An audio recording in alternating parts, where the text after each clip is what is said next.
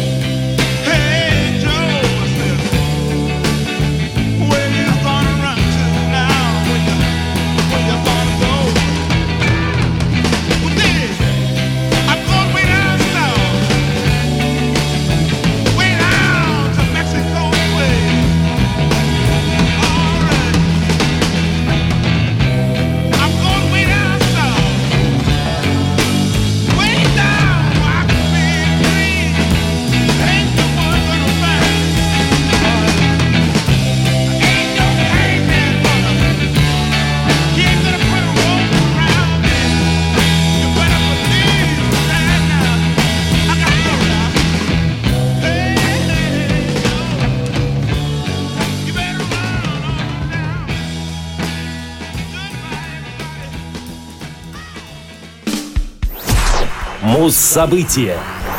28 ноября 1999 года группа Rage Against the Machine заняла первое место в США с альбомом The Battle of Los Angeles, второй в истории группы вершиной в Америке. The Battle of Los Angeles — «Битва за Лос-Анджелес» — третий студийный альбом американской группы. Он был выпущен 2 ноября 1999 года на лейбле Epic Records. Диск показал, что четверо участников «Рычагов» по-прежнему готовы бороться и лезть на баррикады. Последний альбом, как и все предыдущие, записан исключительно при помощи гитары, баса и барабанов, что, безусловно, придает музыке больше драйва и энергии. Это наша самая мощная запись. Мы писались очень быстро и старались сделать как можно меньше дублей, чтобы не потерять энергии, рассказывает Том Морелло. Возможно, появилось больше людей, которым нужно творчество Rage Against the Machine. А пока это кому-то нужно, борьба будет продолжаться и ярость будет противостоять системе. Песня «Calm Like a Bomb» вошла в саундтрек к фильму «Матрица. Перезагрузка». На песни «Testify», «Sleep Now in the Fire», «Guerrilla Radio» и «No Shelter» были сняты видеоклипы. Режиссером клипов для первых двух песен выступил Майкл Мур. Съемки клипа «Sleep Now in the Fire», проходившие на Уолл-стрит, привели к тому, что Нью-Йоркской фондовой бирже пришлось запереть двери из страха перед толпой фанатов. Во время съемок Майкл Мур даже подвергся аресту. Альбом стартовал с первой строчки в Billboard Top 200 и разошелся в первую неделю продаж тиражом в 420 тысяч копий. Он также занял 426-ю позицию в списке 500 величайших альбомов всех времен по версии журнала Rolling Stone. The Battle of Los Angeles стал последним полноценным диском группы. После него вышел лишь кавер-альбом Renegades 2000 года. В 2001 пластинка была номинирована на премию Грэмми в качестве лучшего рок-альбома. Американский писатель, актер и музыкант Соул Уильямс использовал материалы песни Born of a Broken Man при создании собственной композиции Omni American для своего дебютного диска Amethyst Rockstar. Обложка альбома представляет из себя граффити, изображающее силуэт человека с вытянутым в воздух кулаком. Автором рисунка является известный лос-анджелесский мастер граффити LA Street Phantom, известный также как Джоэл Крепс или Джоэл Джарамило. Все тексты песен пластинки сочинил вокалист рычагов Зак Деля Роча а музыкальная составляющая принадлежит всем участникам Rage Against the Machine. Их и слушаем. Sleep Now in the Fire.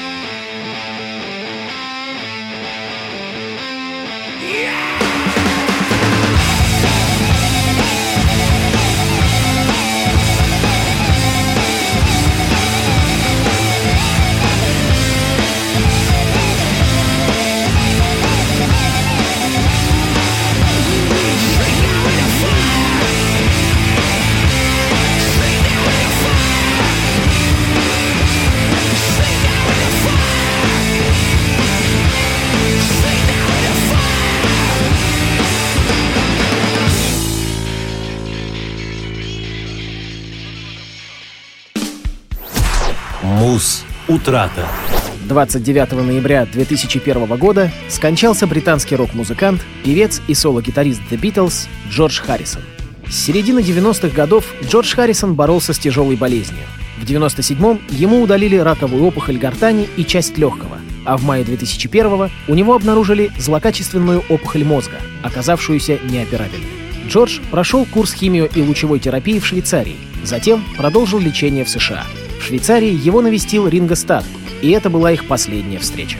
По воспоминаниям Ринга, Джордж уже не мог вставать, однако узнав о том, что Ринга должен ехать в Бостон к дочери, у которой обнаружили рак гортани, сказал «Если хочешь, я поеду с тобой». Проведенный в Нью-Йорке курс лечения не помог. У Джорджа было всего несколько дней для того, чтобы попрощаться со всеми близкими ему людьми. Он позвонил своей старшей сестре Луизе, с которой не общался последние 10 лет, и она немедленно прилетела к нему в Нью-Йорк. Согласно воспоминаниям ее друга, они обнялись и простили друг другу все старые обиды. 12 ноября, за 17 дней до смерти, Джорджа в нью-йоркской больнице посетил Пол Маккартни. Несмотря на тяжелое состояние Джорджа, друзья провели вместе несколько часов, шутя и смеясь. Затем Харрисон улетел в Лос-Анджелес, решив провести свои последние дни в доме Пола в Беверли-Хиллз. Последние часы своей жизни Харрисон провел в окружении членов семьи и друзей кришнаитов, которые пели мантру «Харе Кришна». Умер Джордж Харрисон 29 ноября 2001 года в 13.30. 0.30 по Москве. Через 9 часов состоялся краткий индуистский обряд. Члены семьи Харрисона, взявшись за руки, прочитали над телом Джорджа молитву, после чего оно было доставлено в крематорий. Для индуистов важно, чтобы кремация состоялась как можно раньше, а прах, согласно последней воле Харрисона, был развеян над Гангом. Церемония, на которой присутствовали жена музыканта, сын и двое индийских кришнаитов, состоялась на рассвете. В полночь по Лос-Анджелесу известие о смерти было официально опубликовано. В США поклонники The Beatles собрались на земляничных полях в Центральном парке Нью-Йорка. В Англии местом сбора стали поместье Харрисона Фрайер Парк и студия Эбби Роуд в Лондоне.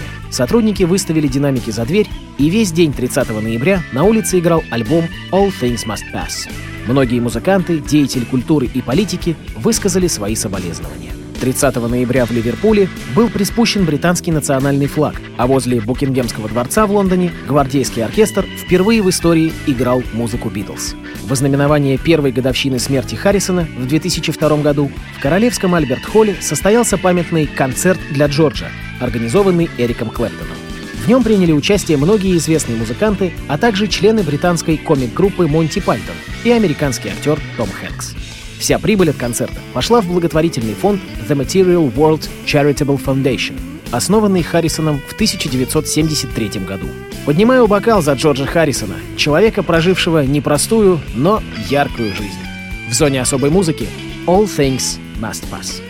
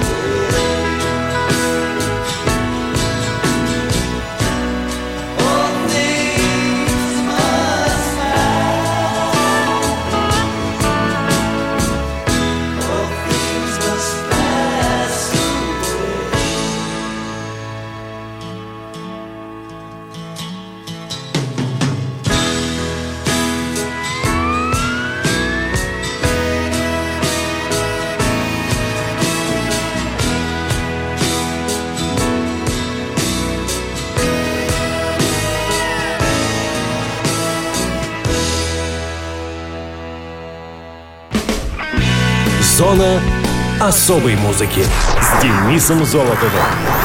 На этом все. Ваши пожелания и вопросы присылайте по адресу зона дефис музона собака яндекс.ру. Счастливо!